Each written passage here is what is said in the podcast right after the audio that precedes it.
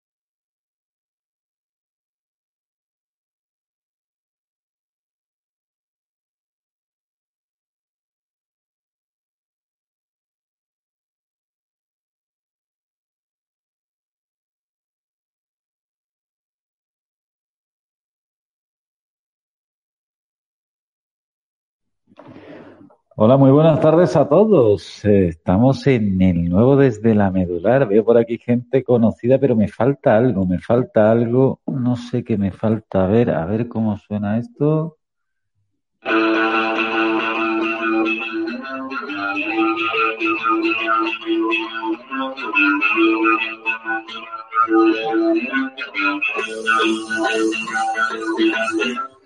Hola, muy buenas tardes.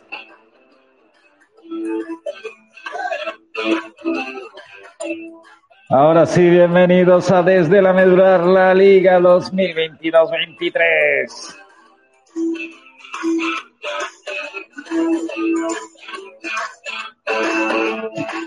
Y lo hacemos estrenando un nuevo formato, formato Spaces de Twitter, ahora en directo.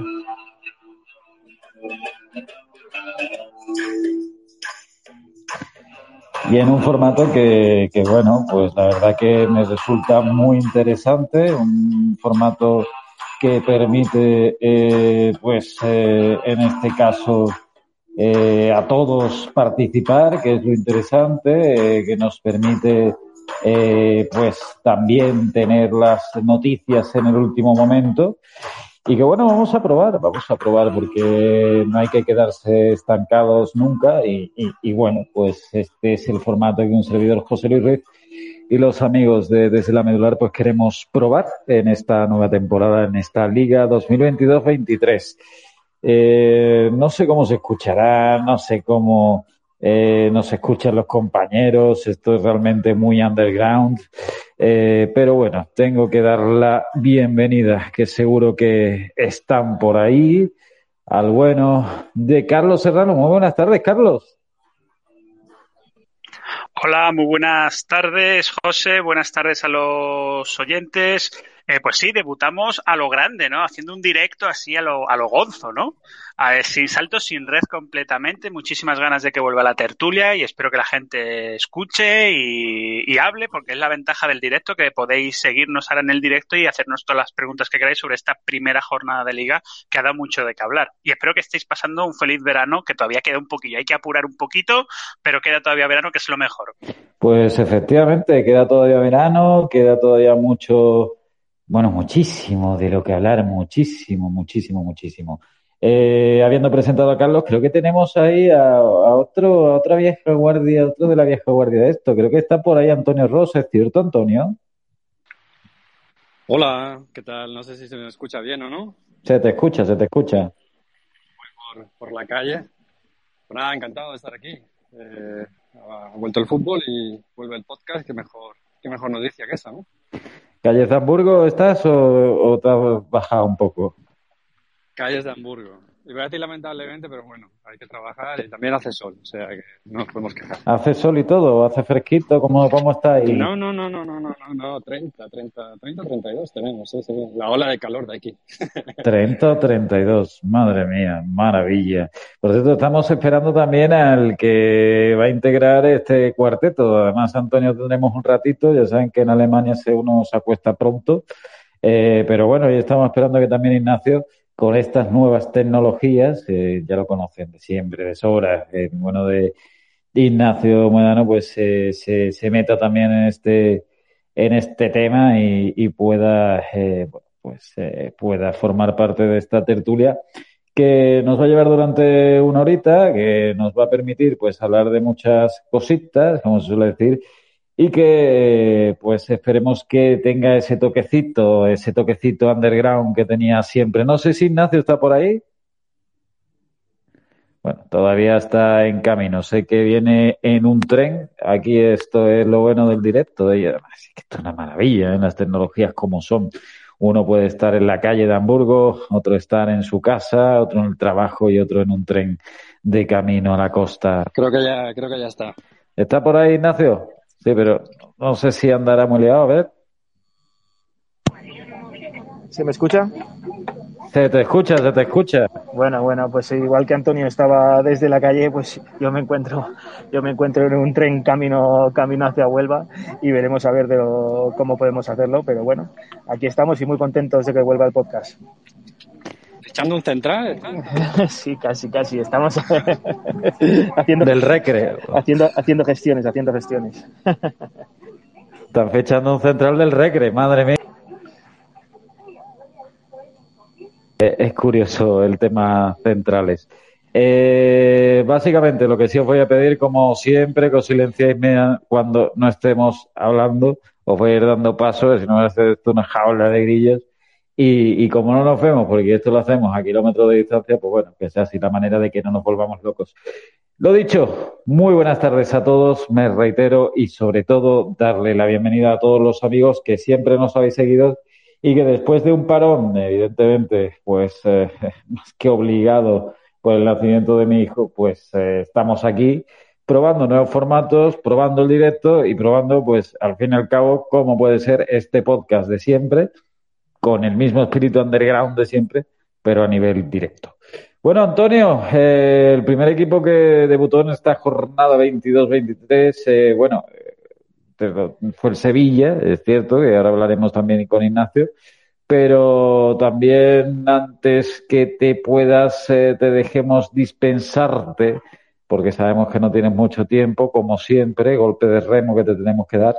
Eh, vamos a hablar del Barça, si os parece, y le permitís aquí al bueno de Antonio eh, esta dispensa, eh, porque además el Barça podría decirse que, que, bueno, que dentro de lo que cabe y además teniendo en cuenta de que ha sido una temporada o una pretemporada, mejor dicho, marcada por las palancas, quizás lo que menos esperaría un culé es que al final el primer partido de liga, rival como se diría, propicio como es el Rayo, aunque últimamente se le dé bastante mal, acabé en 0-0, ¿no, Antonio? Sí, la verdad que fue un, chasco, un chasco grande, no solo para, para mí en este caso, sino también para los 80.000 o más de 80.000 espectadores que hubo en el Camp Porque sí, viendo la pretemporada y viendo el equipo que, que ha formado el Barça, sobre todo en esa esa parte de ataque que es, eh, es tremenda. Es, eh, tiene, tiene dos, eh, tiene tres jugadores que tienen sustituto y a cual, a cual mejor de ellos. Em, pues nadie esperaba un, sobre todo quedar con la portería cero, vamos, no, no ser incapaz de marcar, pero es cierto que si vimos los, las, los últimos enfrentamientos de Rayo y Barcelona, pues creo que fueron dos derrotas, o sea, dos victorias del Rayo y, una, y un empate. Pero, pero sí, la cuestión es que el Barça no carburó, tuvo sus ocasiones, obviamente, también las tuvo el Rayo, pero el, el medio campo no funcionó, Gaby eh, desapareció totalmente, eh, Busquets tampoco estuvo en su mejor día, acabó siendo expulsado, con bastantes desajustes. luego Chávez estuvo mal también en los cambios, tardó mucho en leer el partido, tardó, tardó en, en, en cambiar, en sacar a Aubameyang, que era el jugador que más que más gol tenía o que más entonado estaba. Eh, tardó mucho meterlo, a Frenkie yo también tardó muchísimo. luego sacó a Dembélé. Eh, bueno, eh, perdón, sacó a Rafinha, no podía haber sacado a Dembélé. Em, bueno, es, es, una, es una, un inicio no, no muy prometedor que añade un poco más de presión a la situación ya delicada del Barcelona. Desde luego este verano ha sido el de las palancas. Eh, Carlos o Ignacio, el primero que quiera, a ver cómo, cómo vivís eso y sobre todo para ustedes es un chasco que es la primera jornada después de lo que ha fichado el Barça acabe empatando, ¿no? Empatando a cero, tan ramplón el resultado, quizás no el juego, porque Lewandowski le faltó, bueno, prácticamente, le faltó jugar prácticamente, como decíamos antes, en los barrios de Palomero, ¿no? Esperar que le llegaran, aunque eso sí, fuera del fuera de juego, ¿no? Pero realmente eh, es un poco chasco, Ignacio y Carlos.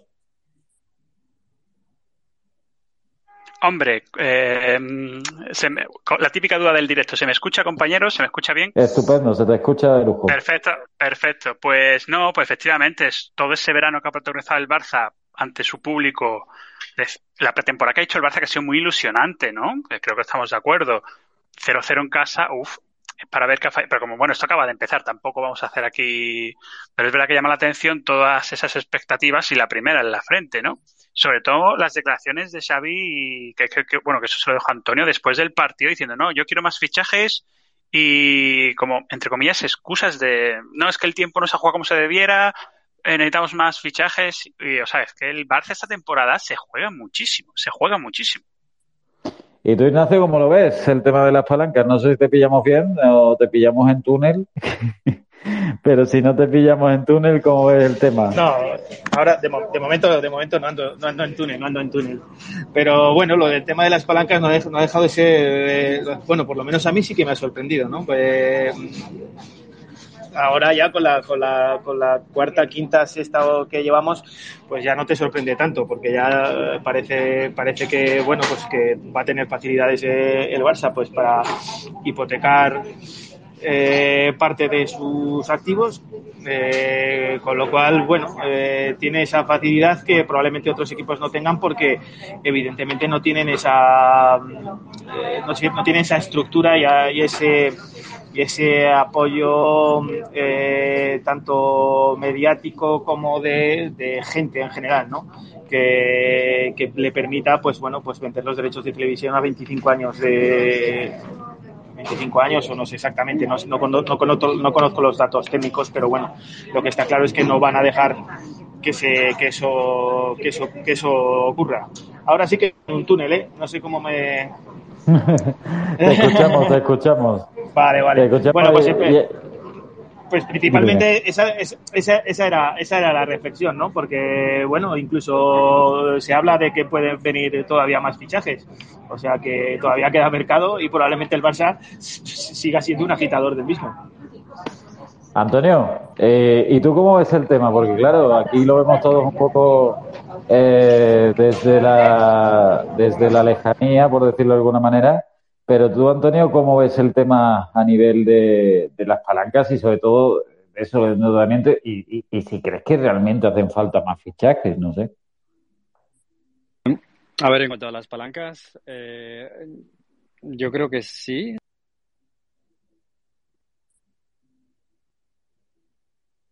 Antonio. Creo que hemos perdido a Antonio. Decía algo en cuanto a los fichajes o en cuanto a las palancas. A ti, Carlos, lo que pasa es que te parece un poco curioso, ¿no? Que eso, que todavía llegue Xavi y diga que le hacen falta más fichajes, ¿no?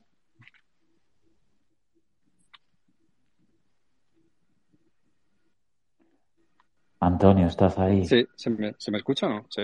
Ahora se te escucha. Has pasado por otro túnel. Hay túnel, hay túnel también en Hamburgo. No, la cobertura creo yo, no, ya os digo yo que no es lo mismo que en España. Que mm, lo estaba ahí soltando yo mi parrafada, que sí, que respondiendo a tu pregunta, sí creo que era necesario, porque el Barcelona, al igual que el Madrid, son equipos que, que necesitan el, dinero en el campo para a su vez generar más ilusión y, y de hecho eh, generar más dinero. El problema de esta ecuación es que tienes que, la pelota tiene que entrar porque si no llegas en rondas a eh, eh, mínimo cuartos, diría, de, Champions y casi semifinales, por ejemplo, eh, te va a costar luego cuadrar presupuestos.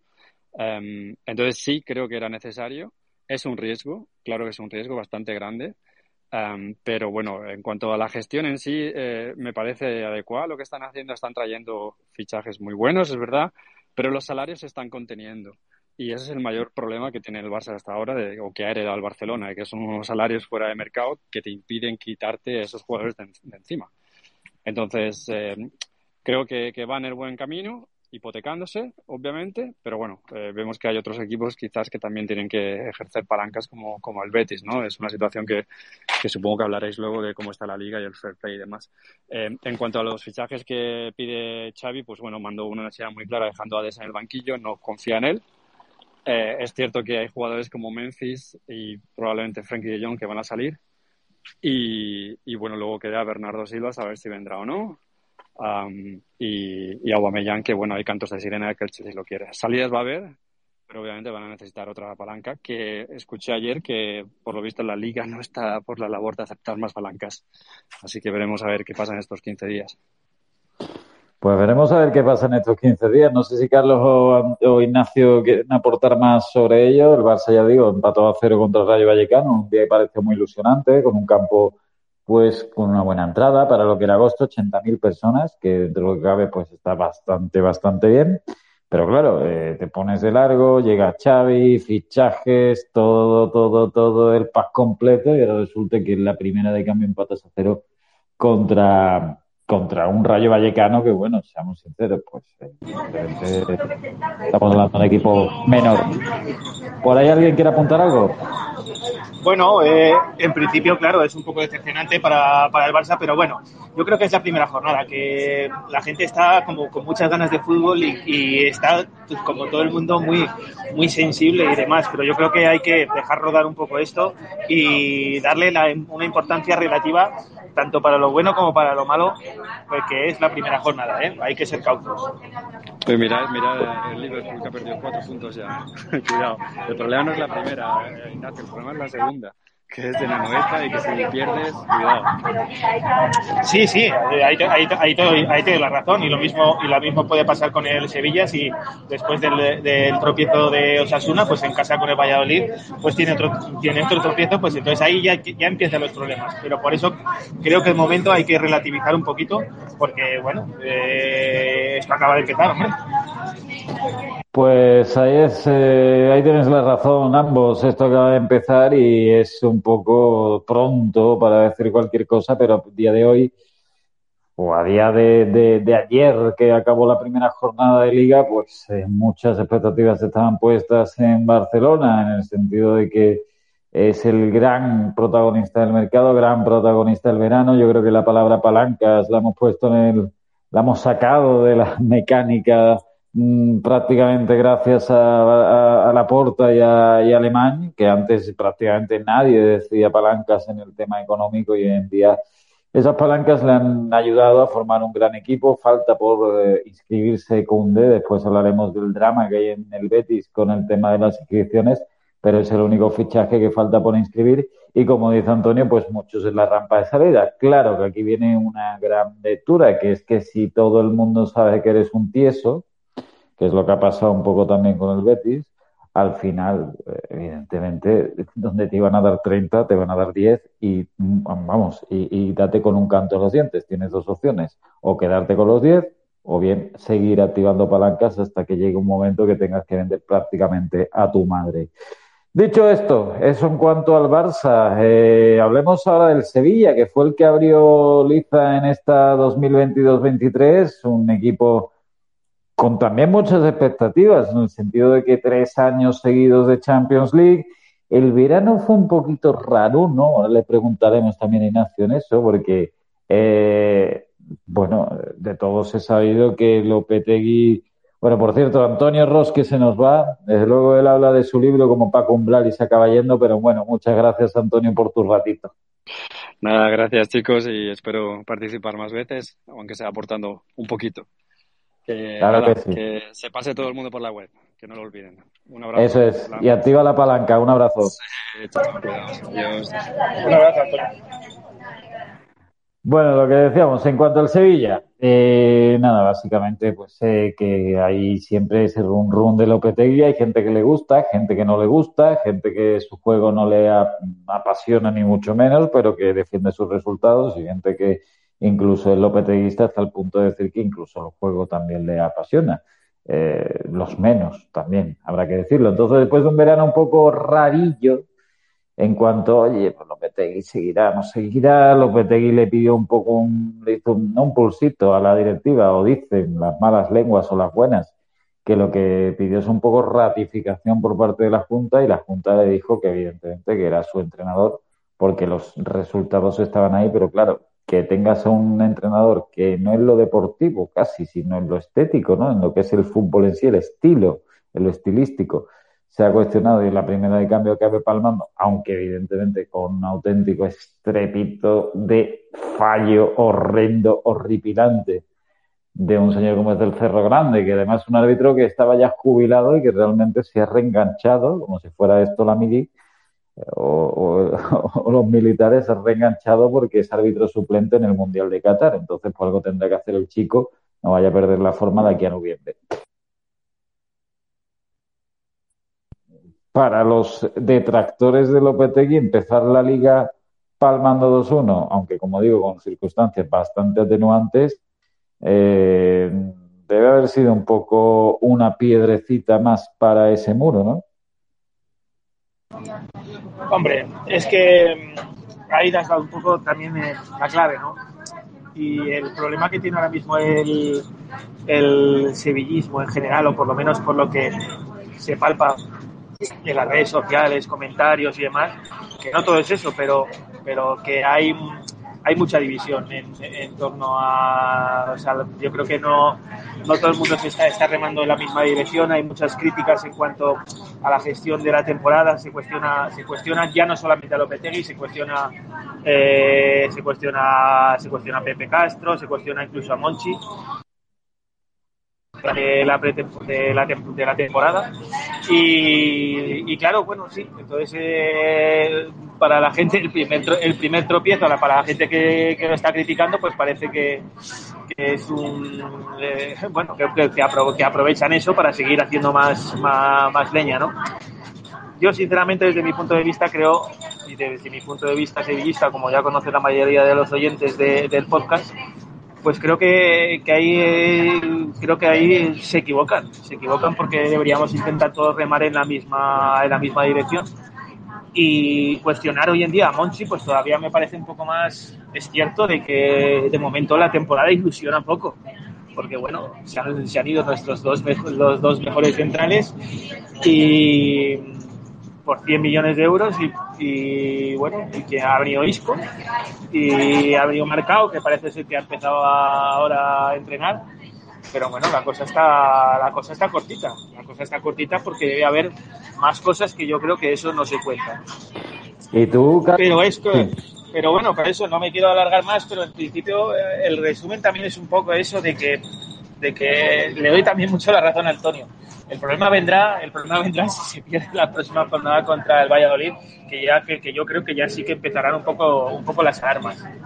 Pero bueno, que hay que relativizar un poco la primera, la primera jornada, de verdad. Y tú, Carlos, eh, ¿tú te esperabas que en este caso, eh, a nivel de, de Monchi, ¿no? A nivel de una dirección deportiva, no, no, no sé cómo, realmente no sé dónde está la clave, si es un tema económico, que yo creo que al final sí, por eso al final, y, lo decía en mi último artículo, y, es cierto que me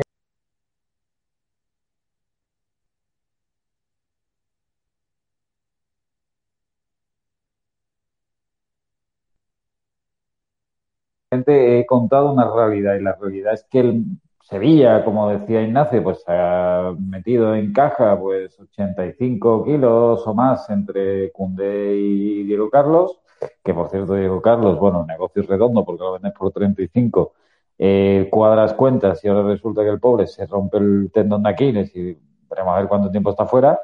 Pero bueno, lo que iba, que vendes por 85 o 90 millones y resulta que lo que te has traído es a Telles, que es un jugador que en el Oporto lo hizo muy bien, en el United estuvo más flojito y viene cedido. Te traes... exactamente, sin opción de compra. Claro, te traes a, a Marcado, que, que ha costado entre 10 y 15 kilos y que, bueno, que es un defensa central eh, que no es una promesa como sería Koundé cuando vino por 20, que es un tío que viene del Galatasaray en una temporada del Galatasaray, lo que éramos más o menos, decimotercero el año pasado en Liga Turca, un equipo que está acostumbrado a ganar o que están entre los dos, tres primeros. Y por último, Isco, que, oye, yo la verdad que aluciné viviendo en Sevilla, y lo digo de, a nivel positivo, el, el empuje y el impulso de la afición a la presentación de Isco, pero que no olvidemos que es un jugador que lleva dos años fuera de esto. O sea, lleva dos años en un nivel bastante más bajo de lo que fue el Isco que nos enamoró a todos, a mí el primero cuando jugaba en el Málaga y después en el Madrid, ¿no? Entonces, Carlos, yo no sé eh, qué te parece esa planificación, si tú crees que es pasta, si tú te crees que la han pillado un poquito con el carrito de lava a, Mochi, no, sé cómo lo ves siendo uno de los directores deportivos, quizás el que más beneplácito de la crítica tiene. Hombre, es un tema complicado, ¿no, compañeros? Y bueno, para y los oyentes, y queridos oyentes, yo creo que es un poco tema de Monchi, hablar Monchi mala planificación no creo que sea el caso, ¿no? Yo es la, la gran estrella en este terreno de la, ya no solo de la Liga Española, sino que cuando esa aventura fue al Sevilla se pelearon media Europa por él y lo sabéis, para que le hicieran las plantillas. Es problema de que el mercado está como está, de, oye, cada vez todo es más caro, hay que cumplir unas reglas a rajatabla, no te puedes pasar un euro. Por ejemplo, me quedé con ganas de decirlo de las palancas, que también se aplica a cualquier equipo de la primera liga española, a la liga en general, primera, segunda. El gran problema, por ejemplo, del Barcelona con las palancas y sus cuentas es que la liga no le cuadran las cifras que le está dando el Barcelona. Dice, sí, tú has activado X palancas y me dices X millones. Yo hago las cuentas aquí en la central de la liga y sale mucho menos dinero del que tú dices que dispones, ¿no? Por ejemplo, entonces, entra todo ese juego lo de para formar las plantillas y el Sevilla le pasa igual, sí, yo he ingresado por dos centrales 100 kilos, pero esos 100 kilos no es, ah, 100 kilos para fichar. No, amigos, esto no es el manager de turno de nuestro ordenador que tú vendes un jugador y el 100% va para que tú puedas invertir en plantilla. Hay que salarios, presentar a la liga es que esos papeles, transparencia financiera, hay que pagar impuestos, etc. Y cuando te quieras dar cuenta de esos 100 tienes 2 millones, por ejemplo, exagerando mucho, pero ese es el problema que le pasa al Sevilla y a todos los equipos de que no es que sean tontos, estén lentos para fichar, como no tengan jugador gratis, que es muy rápido, como en el caso de Isco, y del Sevilla, que es muy fácil de fichar, porque es, bueno, contrato, se presenta a la liga, la liga da lo que, eh, ya lo puedo escribir, pues es difícil hacer plantilla para luchar por todo, como está el mercado y como está, en fin, el mundo de las finanzas a nivel global, ¿no? Y perdóname por enrollarme tanto.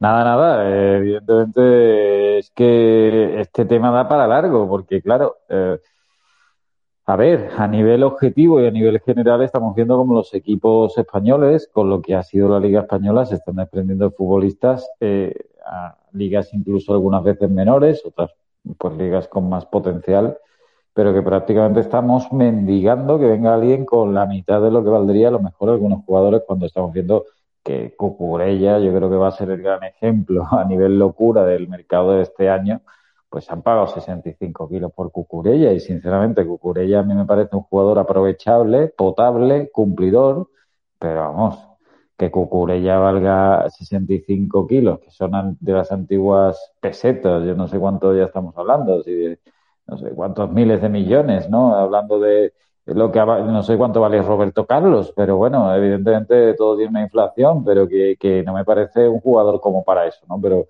pero bueno, pues es verdad, como dice Carlos, que el mercado está loquísimo y que saben que aquí pues hay penurias y que cuantas más penurias haya, pues eh, más eh, pueden apretar los clubes compradores.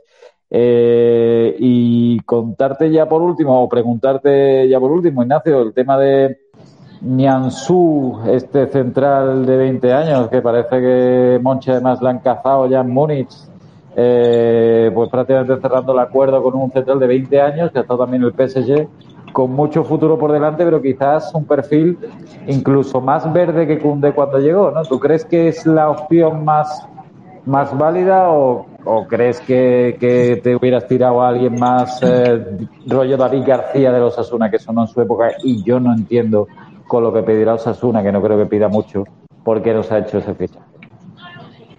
Lo de David García, desde luego, es un tema aparte, porque lo de David García que no se haya ido a ningún otro a ningún otro equipo, la verdad es que es, que realmente es realmente sorprendente porque me parece lo mismo que lo mismo que tú, ¿no? Un jugador un jugador que ha dado unas prestaciones que ha dado unas prestaciones espectaculares, pero además a nivel defensivo y a nivel incluso ofensivo. De hecho, el año pasado lo tenía yo en la Liga, la Liga Fantástica de Marca y era una, era una barbaridad. Pero bueno, eh, dejando el tema de David García, por, lo que, por, lo que me preguntas, eh, yo, la verdad que el central del Bayern, pues evidentemente no lo conozco, igual que tampoco conocía a Cundé. Eh, entonces, pues como yo soy un poco de la religión de Monchi, pues de principio, pues vamos a creer, ¿no? Porque tampoco, tampoco te quiero decir que este jugador eh, venga a coste cero, ni mucho menos. O sea, es un jugador que con variables va a costar unos 20 millones de euros. Con lo cual se espera que, y de hecho, el Bayern de Múnich se guarda una posible recompra eh, o si no, una plusvalía sobre una futura venta. Es decir, creo que las negociaciones han sido eh, bastante duras hasta llegar a, concretar, a concretar el fichaje porque tampoco se ha sabido hasta hace, hasta hace un día y medio. Me parece que hasta que lo anunció, Fabricio Romano, este nombre todavía no había salido por, por a favor de, o sea, de que uno de los posibles fichajes del Sevilla. Con lo cual, pues, eh, de momento, pues, hay que confiar en que, pues, que, este jugador francés tiene mismo, la misma edad que cuando se fichó a Koundé, pues si da el mismo rendimiento que ha dado Koundé, pues bienvenido sea. Pero eso, pero es una apuesta, es una apuesta fuerte, porque no es un jugador, pues, al es igual. O sea, al por ejemplo, ha venido sin ningún, sin ningún, o sea, cedido sin opción a compra. Y este se ha gastado 20 millones de euros como, o sea, me parece que son 16 más en variables, una cosa así. Entonces, barato no es. A ver qué pasa, a ver qué pasa con, e, con ese tema. A mí lo que sí me sorprende, y aprovecho ya con eso zanjamos, que el tema Sevilla, eh, y, te pido brevedad en ese sentido, vamos a tocar más temas, pero lo que sí me sorprende es que viendo que no hay, eh, desde que se fue prácticamente Vanega, y eso lo he hablado con mucha gente, también es que es el juego que tiene Lopetegui, que Lopetegui de florituras y de y de creación, pues lo justo para el 1-0 o el 2-1, ¿no? Pero, pero que se quieran desprender de Oliver Torres, mmm, teniendo en cuenta que no hay un perfil creativo prácticamente en el centro del campo, no sé qué te parece. A mí me parece jugárselo todo a esto y, poco más. ¿no? Pues la verdad es que a mí, eh, Oliver Torres, pero la, la falta regularidad, pero porque tampoco se le ha dado nunca. Eh, pero a mí no me, a mí no me disgusta. Y, de hecho creo que las de los, de los, es de los mejores que he visto en el centro del campo, porque Jordán, desde que renovó, desde que le cayó el palo en el Benito Villamarín, eh, yo creo que le sentó, le sentó, le sentó muy mal porque desde luego está en un estado de forma bajísimo. De y no termina de romper. Eh, y a mí Oliver Torres, pues por lo menos los ratitos que juega, pues a mí sí que me, sí que me gusta.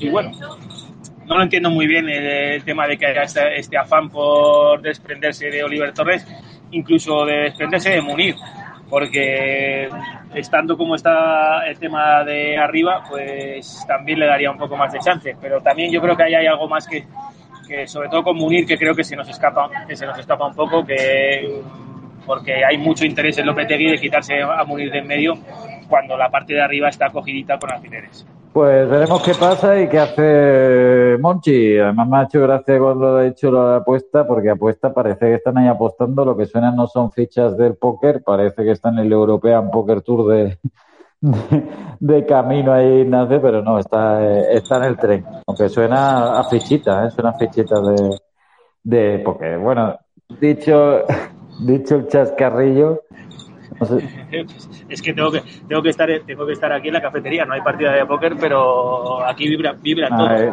Esto no esto no es en, un tren a Huelva. Esto no es el AVE. Esto es otra esto, es otra historia. No es Extremadura, pero casi. Madre mía, los trenes a Huelva como son y vamos eh, en la cafetería pues ya ves lo que suenan son las tazas vibrando. Dicho esto, eso en cuanto al Sevilla, vean, veremos qué pasa con Monchi. Se hablaba de de Nelson, un eh, central eh, que, ocupaba pareja dupla con, con Marcao en el Galatasaray el año pasado. Ya digo, el Galatasaray, un grande que el año pasado estuvo muy mal, aunque Marcao es un tío que tiene pinta de ser central, con potencia y tal, y buena pinta, aunque ya digo, el Galatasaray el año pasado una temporada ciega. Ahora es un fichaje el que viene en Nianzú, por lo que se puede ver, una apuesta de futuro.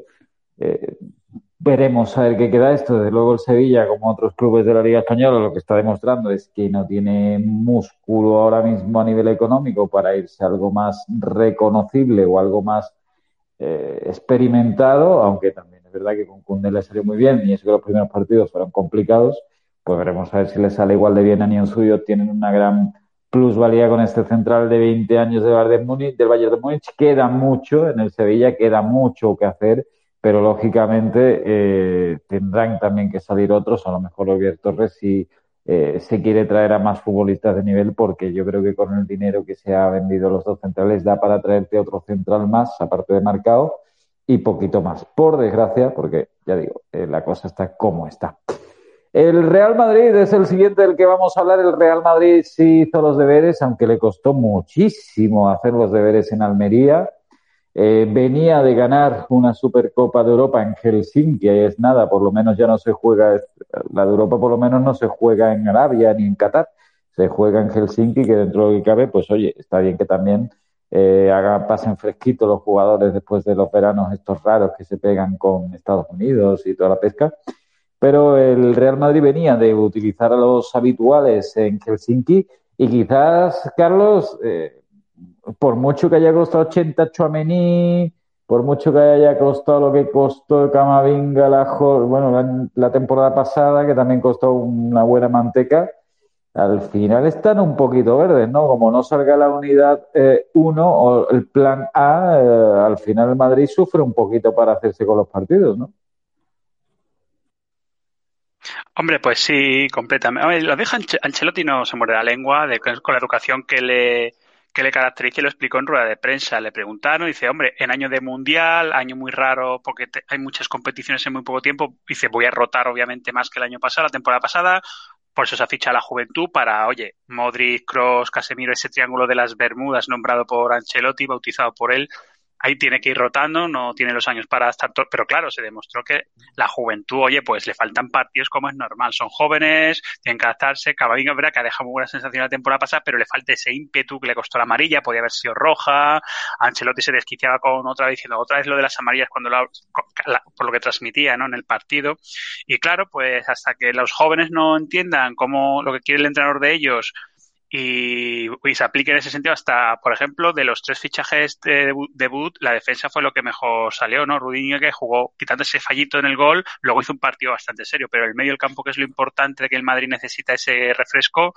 pues está verde, comete errores de, de juventud. En fin, hay que esperar, como ha dicho Ignacio, primera jornada. Sí, primera jornada y todavía queda mucho que recorrer eh, a nivel de fichajes y ya que este es el primer podcast que hacemos desde que, desde que, bueno, que acabamos la temporada pasada y demás. A nivel de fichajes, yo no sé si, Ignacio, ¿tú esperabas que se gastaran 80 kilos en un centrocampista y que sigan, pues prácticamente metiendo todas las fichitas, ya que hablamos de, apuestas, a Benzema y que, por favor, que no le llegue un resfriado a Karim porque eh, realmente, pues a lo mejor uno podría decir, oye, pues en vez de gastarme 80 en Chouameni me hubiera gastado 50 en un delantero, pues a lo mejor no nivel top, pero sí como cuando la época del Chicharito, ¿no? En el Madrid, que, que te salió en la segunda parte y lo hacía, o no Jovic, mucho menos que al final se demostró que no la, que no la olía y que además no le interesaba mucho leerla.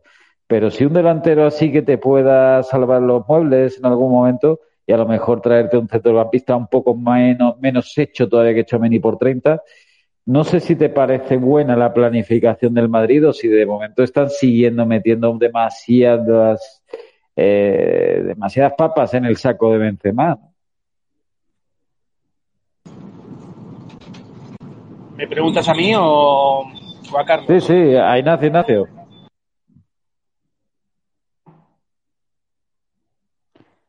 No sé si te preguntó en mitad del túnel puede que sí. Si no, pues le reboto la pregunta. Vamos a ver, yo, yo desde luego eh, siempre he pensado de que, pero ya lo llevo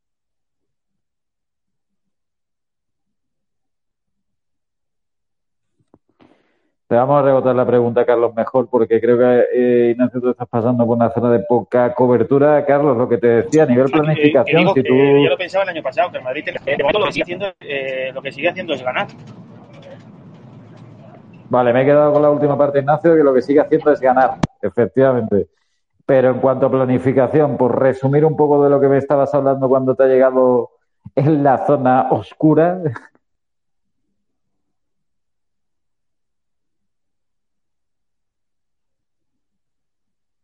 bueno, pues ya nos hemos quedado a oscuras. Eh, ¿Tú cómo ves la planificación? ¿Tú hubieras hecho lo mismo, irte por Chameni por 80 o haber fichado un recambio para Benzema, aunque fueron segunda fila? Hombre, tú lo has resumido muy bien, José. Toda la responsabilidad, otra liga más en Benzema, de que hay ni un constipado que no estornude, que no, que no diga de repente un día, uy, me levanta con mal cuerpo en el entrenamiento, ¿no?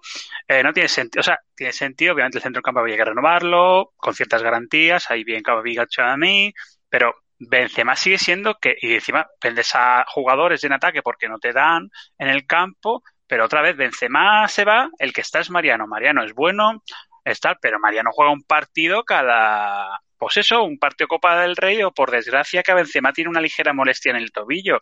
Entonces, es- lo que tú has dicho, José, lo has resumido muy bien. Ha, ha dado grandes resultados ese cambio que dio en su momento de jugadores jóvenes, en plan Rodrigo, Vinicius, eh, en su momento cuando ficharon a Isco, tal, jugadores jóvenes, un precio tal antes de que cuesten el cuádruple y, y les da muy buenos resultados ese cambio de al Madrid de política de fichajes, pero sin embargo la gran incógnita es, siempre se dice, no, no, si el ataque está cubiertísimo, vamos a ver, quitando Vinicius, que el año pasado tiró la puerta abajo en cuanto a anotación, y en, alcanzó el nivel de Benzema nadie, y por lo que da de juego, por lo que da de muchas cosas, y me parece muy arriesgado cada temporada va a llegar el que eh, todos los madridistas merengues cruzando dedos para que Benzema, lo que tú dices, José, no se lesione.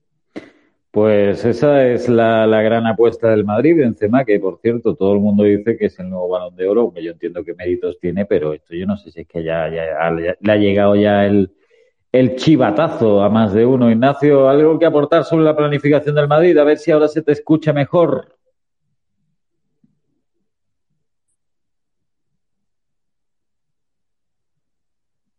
¿Sí, Ignacio?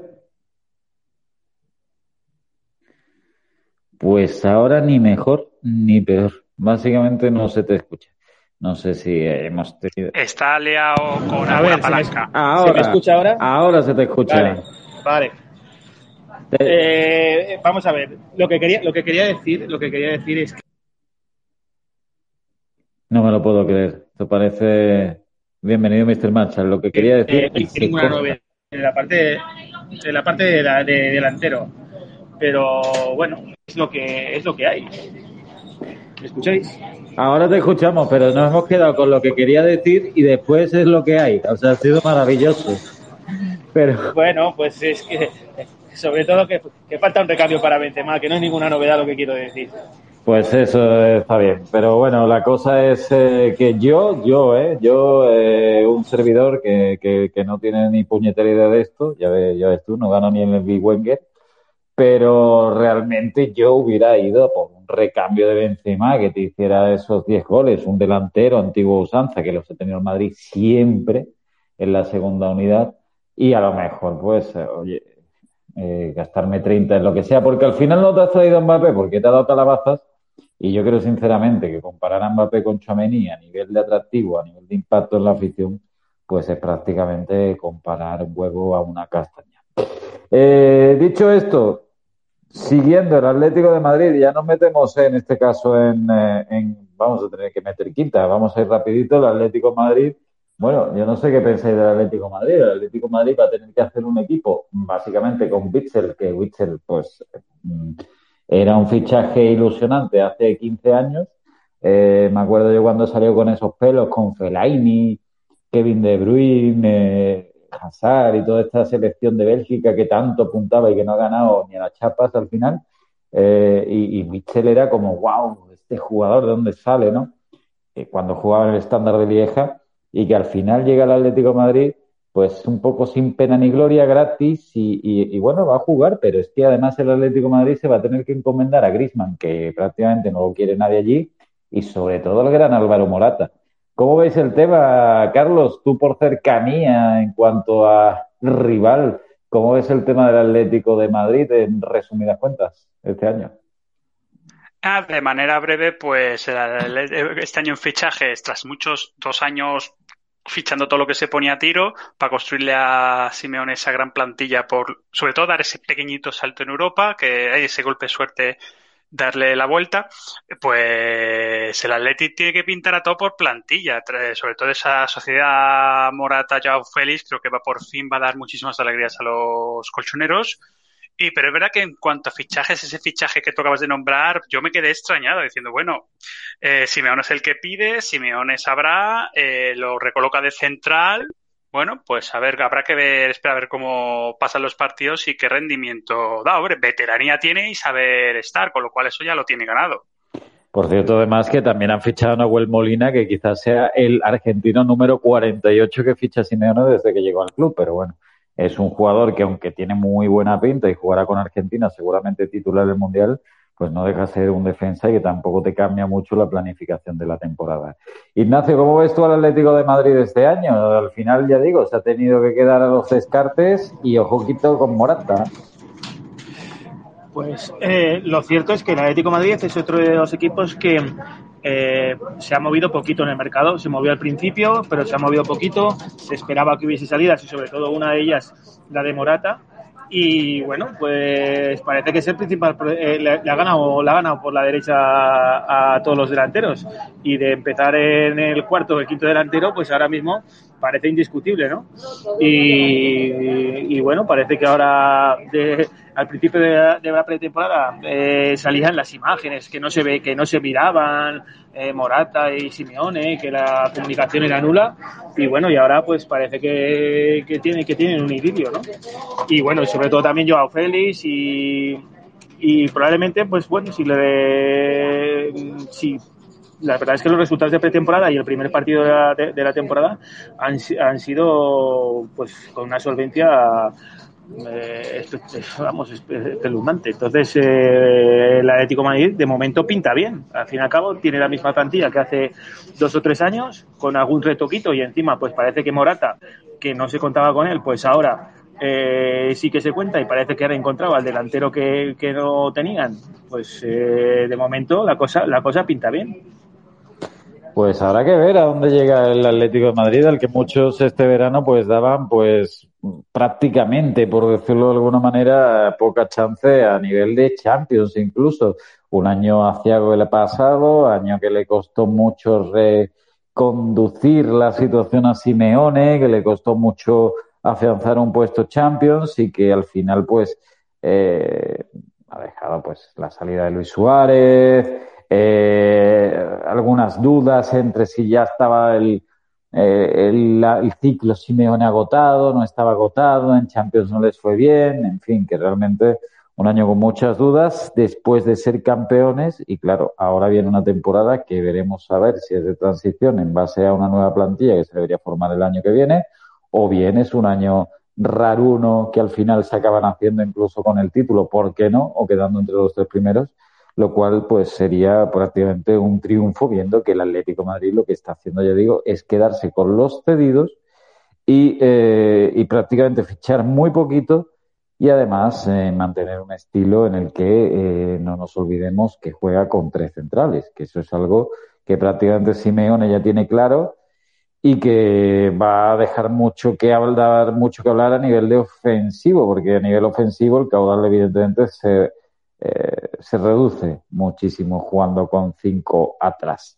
Eso en cuanto a los equipos Champions, que ya hemos visto, pues oye, tenemos al Atlético Madrid que ha ganado fácil, el Real Madrid que le costó en Almería y bueno, prácticamente hasta la segunda parte lo tenía más bien crudito, el Barça que empata y que en casa además y que deja unas sensaciones un poco bueno, pues no voy a decir preocupante porque llevamos una jornada, pero sí de decir, ostras, si con esto no ganamos, a ver qué, qué inventamos ya, ¿no? O sea, ya es...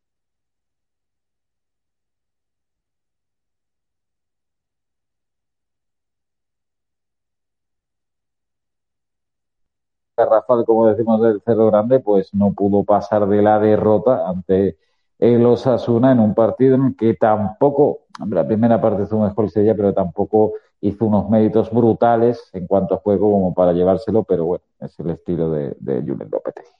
Dicho esto, los equipos Europa League también han jugado, han jugado el Betis, ayer jugó el Betis 3-0 eh, y el Betis que tiene un problema, un gordo, muy gordo eh, en el tema económico a nivel de inscripciones, llevan seis jugadores sin poder escribir, siete si contamos a Víctor Camarasa, todos los que renovaron, es decir, Joaquín y Guardado con Claudio Bravo, más los eh, tres fichajes que se han hecho este año, algunos eh, que ya estuvieron cedidos el año pasado como William José, pero sobre todo Luis Enrique y Luis Felipe, que no han podido ser inscritos. Claro, ¿qué pasa? Llega el primer partido en casa, lunes, nueve y media de la noche, y aquí hay dos opciones, el plata o plomo. O sea que si pierdes o te, te gana el Elche o te empata el Elche en casa, primer partido, pues evidentemente se acrecientan esos problemas a nivel financiero y ya hubiera sido pues pañolada incluso, pero claro, resulta que al final ganas 3-0, gracias sobre todo también a que en la primera parte hubo una jugada brutal de rival, yo no entiendo,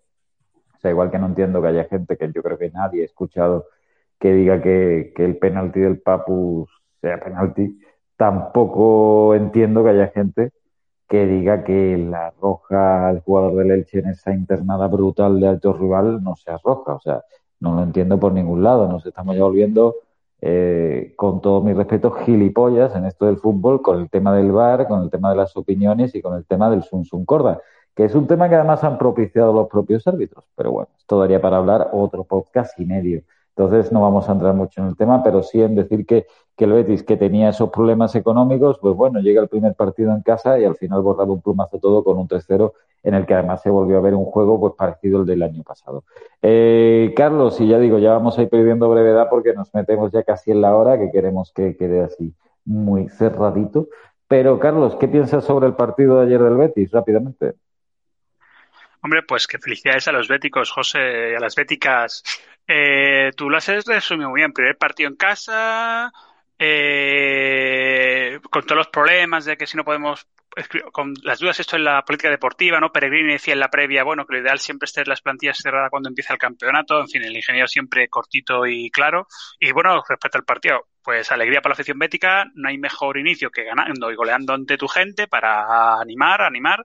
Y, en fin, pues yo creo que este año, pues veremos a ver, pero hombre, no, no, veo por qué no el Betis va a seguir dando alegrías a, a, su afición si sigue jugando como ese primer partido, que es el primer partido, tampoco ni para lo, para lo bueno ni para lo malo, pero oye, si sigue así el Betis, como jugó de mucho presionando, de cara a la portería muy acertado, pudieron ser más goles. Es verdad que el Elche perdió un jugador muy pronto, pero bueno, esos tiros igual que entran podían haber sido fallados.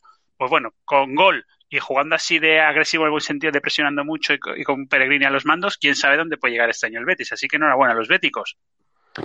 Ignacio, ¿tú cómo lo ves desde la otra esfera de Sevilla, ¿no? Desde el Sevilla, equipo rival directo y eterno rival del Betis. Sobre todo, si crees que, que la política que ha tenido este año el Betis, si le sale bien y al final acaba inscribiendo, sea vendiendo eh, bonos o sea haciendo la palanca que sea, si finalmente quizás sea la, mayor baja del Betis, no mantener la plantilla en un año en el que pocos pueden mantenerla.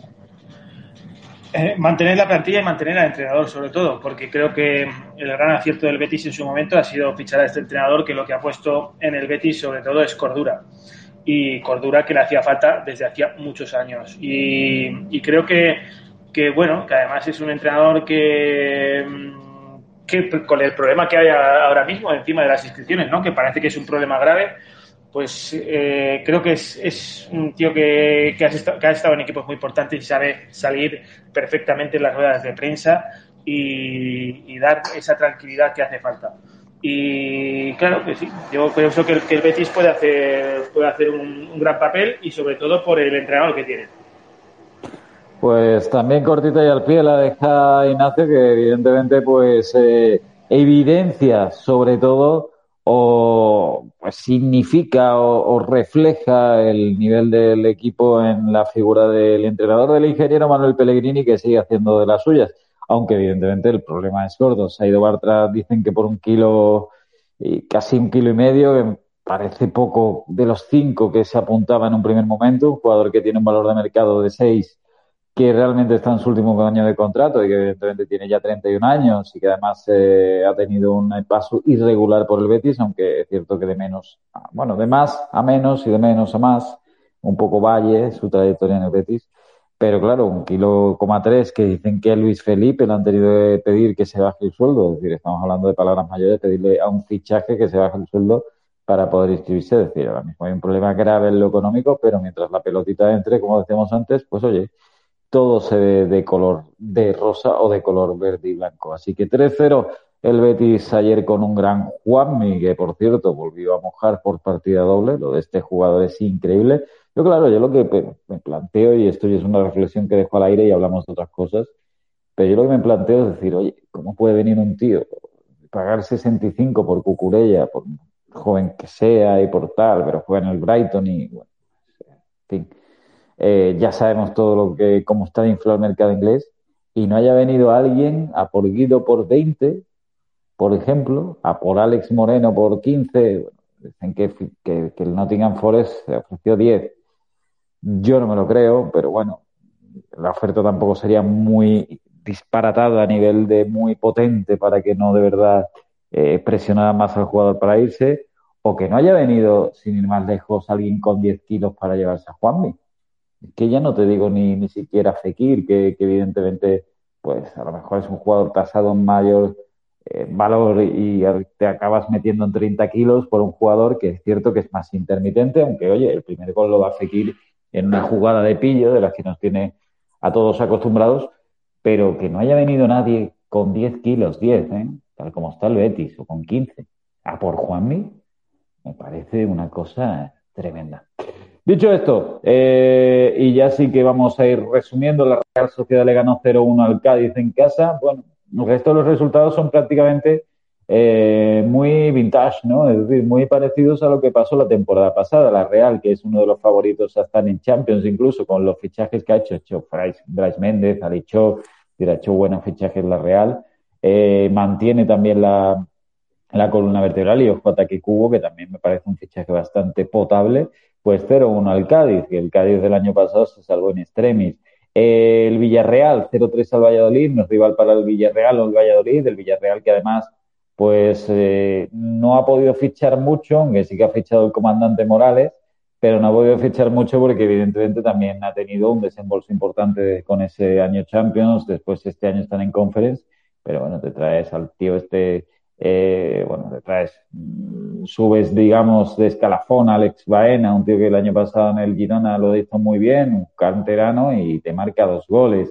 Eh, otro, eh, el tiempo parece que tampoco ha pasado por el Valencia, ¿no? Que, que, bueno, eh, hizo más de lo mismo, pero ganó 1-0 con gol de Carlos Soler, ¿no? Y de penalti, muy típico, ¿no? Que Carlos Soler acabe salvando los muebles. El Athletic sin gol, volvemos a lo mismo del año pasado. El Athletic Club necesita un delantero. Yo creo que desde que se fue a Duriz no llega un delantero en condiciones a Lezama y de hecho, pues, oye, Iñaki Williams, por mucho, muy bueno que sea, siempre he dicho que no tiene gol ninguno. Y Villalibre me parece un delantero que no está al nivel de, un, de una titularidad en San Mamés. Pues acaba empatando a cero contra el Mallorca. Eh, y después algún partido más que se, se dio como ese Celta Vigo 2, Español 2, entre dos equipos que esperan este año estar más saneados en cuanto a lo clasificatorio. Por lo menos el Celta tiene muchísima mejor pinta que el año pasado. ¿Queréis aportar algo antes de terminar el podcast, este primer podcast de la temporada 2022-2023 eh, desde la medular? ¿Algo que aportar sobre algún equipo? ¿Algún dato que os haya resultado interesante o algún, eh, yo qué sé, incluso alguna promesa o revelación que creáis que tiene que ser eh, interesante o, que tiene que ser eh, curioso poner la lupa en ella porque puede dar que hablar en las 37 jornadas que quedan? Eh, yo voy a empezar por, bueno, una cosa que, bueno, me parece triste porque es un jugador que siempre me gustó muchísimo, que, bueno, debido a su problema de rodillas se nos retira Nacho Monreal de la Real Sociedad. Ha hecho hoy oficial que no aguanta, o sea, no, que la rodilla no le da para más y no le veremos jugar este, este año en su Real Sociedad. Y la verdad me parece, bueno, un jugador muy, muy válido que ha dado, bueno, ha recorrido la banda y ha dado alegrías tanto a Osasuna, Málaga o Arsenal y, en fin, pues es una lástima no ver a los buenos jugando, pero claro, cuando el cuerpo dice basta, pues hay que escucharlo, como él mismo dice, ¿no? En sus redes sociales. Pues ahí apuntado queda ese adiós a Nacho Monreal, una carrera muy prolífica, sobre todo eh, en la Premier con el Arsenal, donde fue, pues, eh, claro, símbolo de los eh, Gunners. Ignacio, ¿algo que apuntar antes de acabar? Yo lo que sí que quiero decir que el que aparte, bueno, aparte de la pretemporada que ha hecho el Atlético Madrid y demás, el que me da una pintaza que este año eh, mm, puede hacerlo, pero, pero que muy, muy bien en la liga, es el Villarreal. Lleva mucho tiempo haciendo las cosas muy bien, tiene un pedazo de, entrenador. Este año no va a estar preocupado por la Champions porque va a estar en Conference, que es una competición que le va a venir hasta bien para que jueguen, para que jueguen todos los jugadores con la gran plantilla que tiene y el Villarreal me parece que va a ser uno de, vamos, para mí es uno de los, el principal candidato a esa cuarta plaza Champions, incluso a ponerle las cositas eh, complicaditas a los de arriba para, para dar alguna sorpresa. Pues apuntado queda, por cierto, la última noticia en clase.